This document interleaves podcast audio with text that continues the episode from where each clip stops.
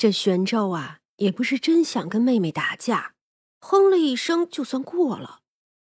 薛冲呢，也没爬回来，就在外头待着。你来干嘛呀？来不得了。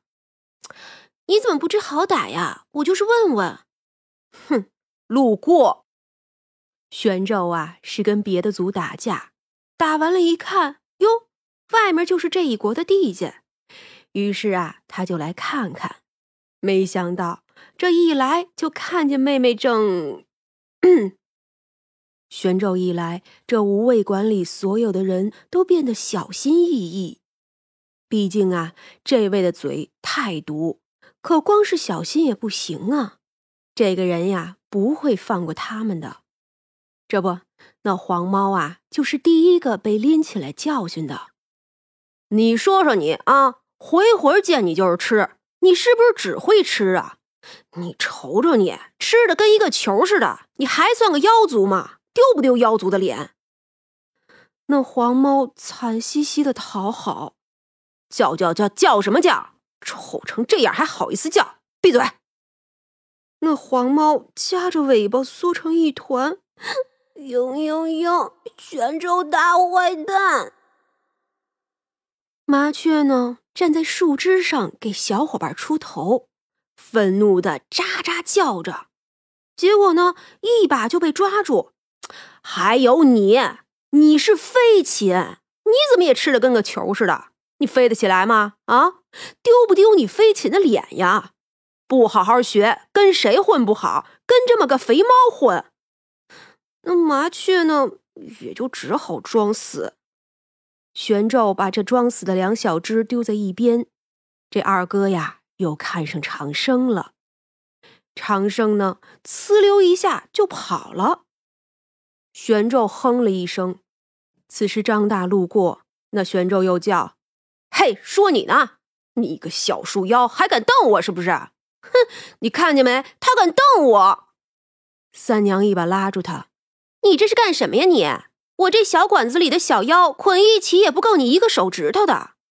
好啦，你大人有大量，别作死了。哼，养的都是什么小妖啊？一个有本事的都没有。哎，我记得你这儿原本有个先天就是妖的，还有些本事，他哪儿去了？在平城做捕头呢。你呀，快回去吧，气场太足，我这生意都不好做了。玄照啊，才不要回去呢！天天做饭，我也想吃。三娘呢，只好叹了口气，应了。她呀，先蒸了一锅白米饭，洗了一颗大白菜，又预备好了一斤肉、一截藕。她把藕去皮儿，洗干净，切成末，放在一边备用。然后再将葱丝、姜片一起放到一个碗里。倒入一杯水，用手揉搓出香辛味儿，之后过滤出渣子，制成葱姜水。他把猪肉切成末，放入大碗里，之后再加入一颗鸡蛋，加入酱油、淀粉，一大勺的葱姜水，还有食盐，充分的搅拌均匀。之后啊，再加入藕末，朝着一个方向均匀的搅拌。之后呢，再将搅拌好的肉泥做成一个大丸子。等锅中的油烧到七成熟的时候，放入肉丸子，用大火迅速炸两分钟。定型之后再转小火，这样啊就不会焦糊了。炸好后，这个丸子的外表呈现金黄色，这时候就可以捞出来沥干油了。将锅里的油倒出来。再把丸子放进去，然后加入适量的清水，加入白糖、胡椒粉、酱油、黄酒，之后用大火烧开，再转成小火焖个十来分钟。等快收干水的时候，再进行勾芡。这肉丸子勾匀了芡汁儿，盘子里先铺一小圈青菜，这时候将肉丸子捞出来摆好就行。这样啊，那肉丸子和一点点汤汁就会把小青菜给烫熟了。做好了红烧狮子头，再来做白菜。洗净的白菜，斜刀切成大片状，再把泡椒切碎，泡姜切末，辣椒酱预备好，再将酱油、白糖、醋和水淀粉搅拌成调味汁儿备用。这个时候呢，起锅热油，就用刚才炸过丸子的油，这样啊也不浪费。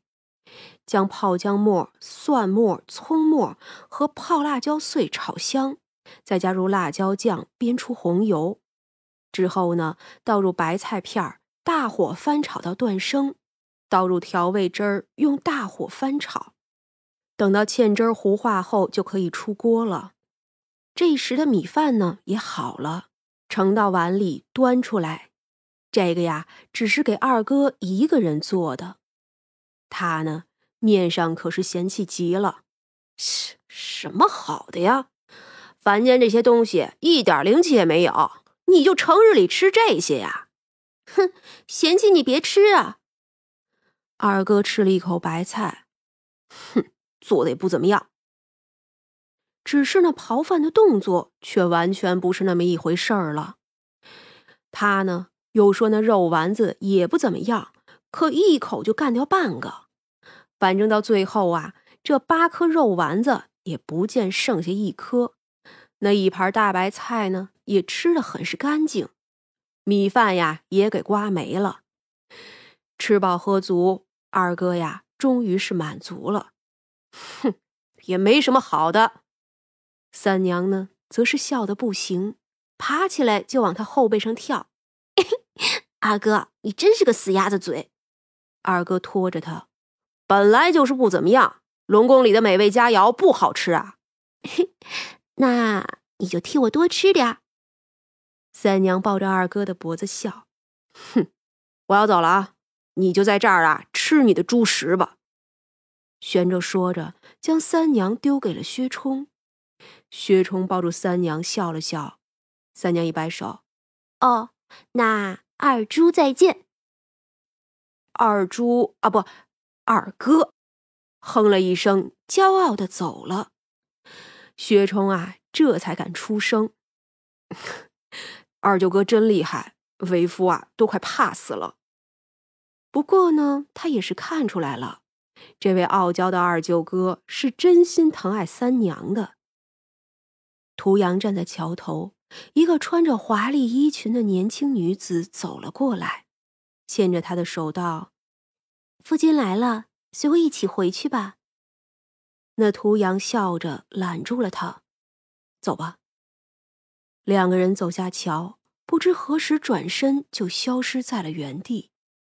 再一睁眼，便是一处华丽的宫殿，有漂亮的小丫头端着吃喝来回穿梭。那女子将涂阳的外裳解了，夫君娶妻了，也不爱搭理我了。怎么会？我心里就只有你。我这不是来了吗？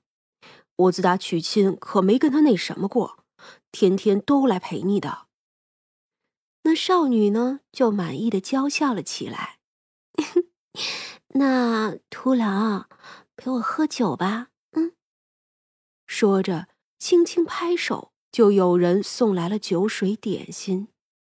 同时呢，也有人开始弹着琵琶，开始奏乐了。香风阵阵，仙乐袅袅，叫着涂阳啊乐不思蜀。他举起酒杯就喝了一杯，真乃琼浆玉液一般的酒液呀。点心呢，也是从未吃过的一般香甜。与那女子厮混了一夜，自然什么都做了。早上的时候，他被女子送出来。图郎回家去吧，晚上再来，我接你。图阳呢，满意的牵着他的手，随他离开了宫殿。转眼间又出现在清晨的桥头，图阳呢就赶紧回去了。只是他自己却不知道，自己的脸色奇差，像是大病了一场似的。他的新婚妻子胆小，也不敢多问。问了也会被骂，所以呀，他只能偷偷哭泣，只能更用心的伺候她的饮食了。对于自己的丈夫每天夜里都出去，其实她心里是有数的，这必定是外头还有人呢。只是既然喜欢，何以不娶回来？为什么又娶了自己呢？